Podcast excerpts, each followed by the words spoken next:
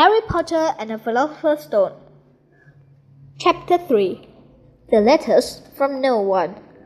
7. On Friday, no fewer than twelve letters arrived for Harry. As they couldn't go through the letter box, they had been pushed under the door, slugged through the sides, and a few even forced through the small window in the downstairs toilet. And stayed at home again. After burning all the letters, he got out a hammer and nails and, and bored up the cracks around the front and back doors so no one could go out. He hummed tiptoe through the as he worked and jumped at small noises.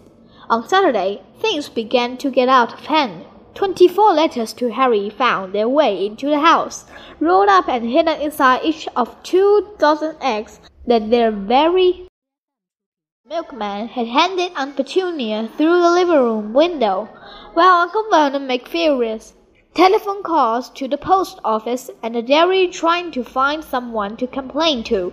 Aunt Petunia shredded the letters in her food mixer. Who on earth wants to talk to you this badly? Dudley asked Harry in amazement.